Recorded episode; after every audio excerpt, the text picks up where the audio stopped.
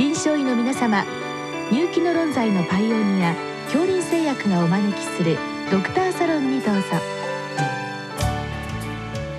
今日はお客様に埼玉医科大学総合医療センター皮膚科准教授寺木雄一さんをお招きしております。サロンドクターは順天堂大学教授池田志学さんです。なお今回の音声配信は解説者の寺木先生質問者の池田先生に代わり代読でお送りします。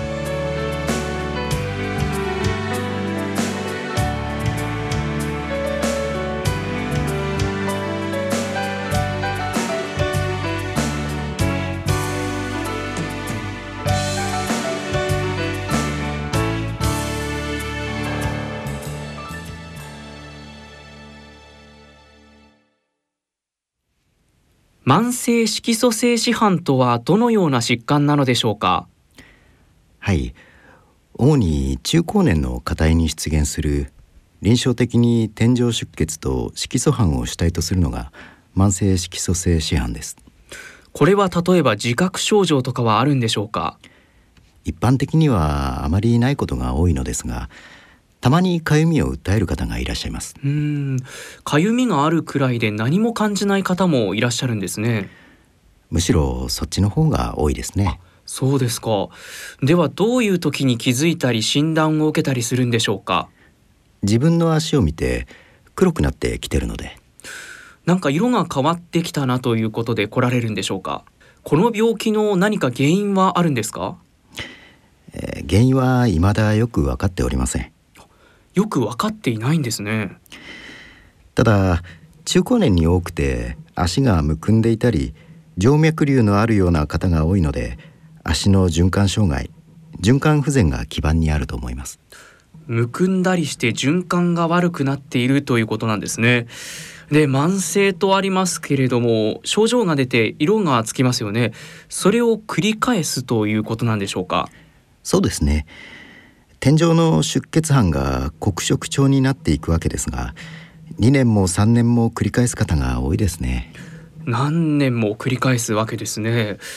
例えば血管炎とかはないんでしょうか？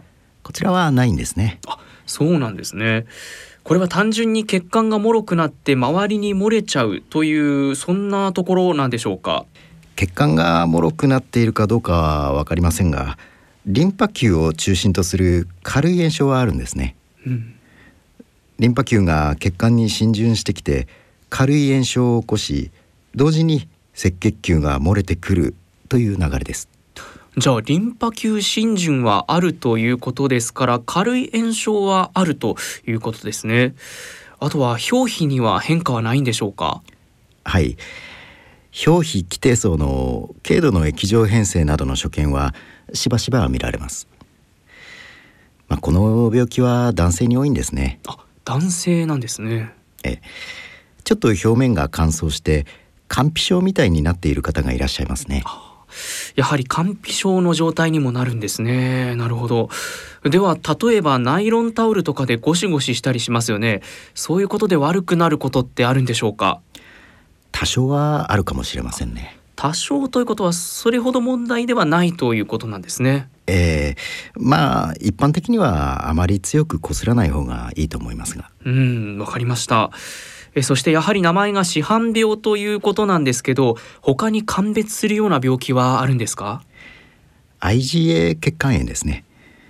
それに高ガンマグロブリン結晶性市販病などでしょうか。IgA 血管炎。IgA 血管炎は急激に体に出血斑や死斑を呈してくる病気でだいぶ経過が違いますかね。うんなるほど。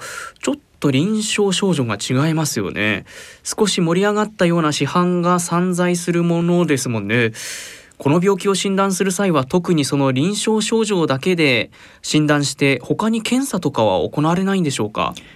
えー、まあ生検はしますけれども。あ生検ですね。えー、採血しても異常はないんですねなるほど。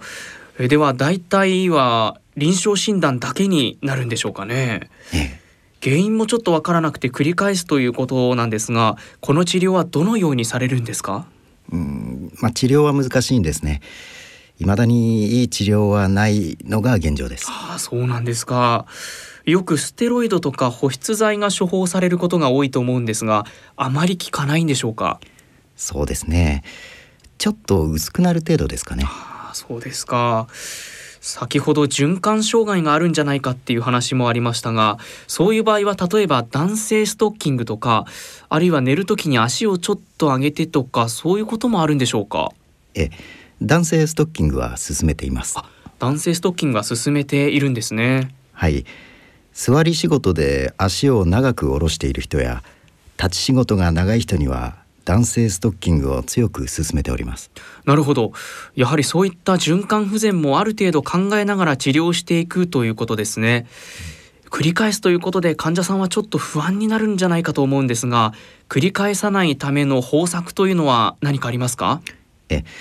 以前は止血剤とか血管強化剤としてビタミン C などを出していましたけど、まあ、ほとんど効いていないのが実態ですね。うん。まあ私はこの疾患にしばしば運性飲という漢方薬を使っています。運性飲聞いたことがあります。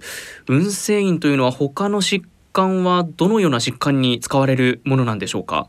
まあベーチェット病の口内炎なんかにも使われていますね。ベーチェット病ですね。え運性飲というのは始末糖とオーレン解毒糖の合剤なんですね始末糖というのは温めるという作用がありオーレン解毒糖は冷ますという作用オーレン解毒糖は冷ますという作用を有しています、うん、すなわち温めて冷ますという面白い薬理作用を持った薬なんですね、はい、始末糖に含まれている生薬の作用を見てみますと末梢血管拡張とか抗血栓とか抗凝固などの作用を有していますなるほど、まあ、どちらかというと血行を良くする方ですね。そうですね。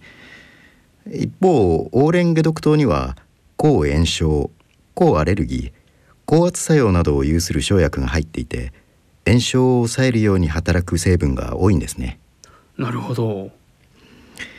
でそれらを合わせて飲むことによって末梢の循環障害循環不全を抑えつつ同時に炎症反応を抑える作用があり効果を発揮するのではないかと思います2つの作用で血行を良くしつつ炎症を止めてという、まアクセルとブレーキを両方踏むそんなイメージで少し興味深いですね。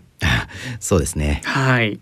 えでは先生はだいたい高齢者で他に特に疾患がない場合は運勢院を出されているということですかね。そうですね。基本的には。なるほど。この運勢院の効果ですけれども、まあ、漢方薬ってよくゆっくり効くからというふうに聞くんですが効果の判定というのはどのくらいの単位で見られているんでしょうか？えー、大体ですね4週間くらい飲むとわかります。4週間。1ヶ月ということですね、はい、だから4週間飲んでこの再発のサイクルっていうんでしょうか？それが止まってくれば有効ということなんでしょうか？そうですね有効であればしばらく継続し徐々に減量していったりしますね。うん。で逆に4週間で変わらなければやめてしまうということですね。ええ。もうしばらく内服しても効果がなければ中止します。はい。ではあ効果がいいなというふうに効果効いているなというふうに、えー、感じた場合はどのくらいの期間この運勢院処方されるんでしょうか？まあ当分の間は飲んでいただきますかね。あなるほど。当分の間。ええ。まあ副作用はこちらあまりありませんから。うん。副作用はないからまあ気軽に気楽に飲んでくださいという話ですね、ええ、それで個人によって再発するサイクルというのも違うと思うんですが運勢院が効いたなという場合はこれはもう再発はないんでしょうか？運勢院が効くのは天井出血がよく見られる比較的フレッシュなタイプが多いんですね。おおフレッシュなタイプですね。はい。色素沈着が主体の古いタイプにはちょっと効果が薄いですね。ああじゃあ完全に色がついちゃって新しいのも見えない新しいのもよく見えないような状態ではあまり効かないということですね。なるほど。フレッシュなタイプには比較的よく効いてですねで跡形もなく引くこともあるんですああそうなんですかでは最初の出始めの時にしっかりやっておいた方がいいということですね。まあでもなるほど難しいところですね。でも先ほど先生におっしゃっていただいた最初は自覚症状があまりないということですから気づいたらもう茶色だったということにもなりますよね。はい、そしたらなんだ早く来てくれたらよかったなという感じにやっぱりなるんでしょうか？えー、なるほど。それでもやっぱり飲んでいただくってことには意味があるんですね。他に何もないということなんでしょうか？はい。まあ男性ストッキングは履いてもらいますが。あ男性ストッキングを履いて運勢医も飲むということですね、はい、えなるほど。じゃあ逆にその人の、まあ、やる気が見えるというかなかなか自覚症状も大したことがなくて色がついているだけだとまあいいかという方も多いんでしょうか？そうですねちょっと色がついているだけならいいんですけれどもえー、広範囲に皮疹が見られる方もいらっしゃいますね。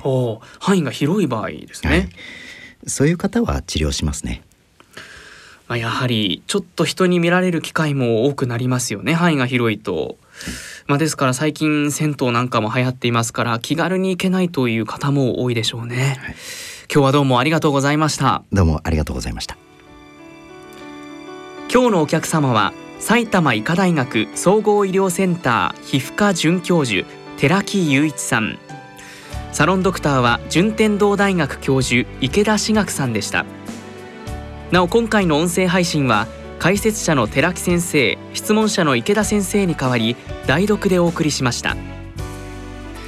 それではこれで恐林製薬がお送りしましたドクターサロンを終わります。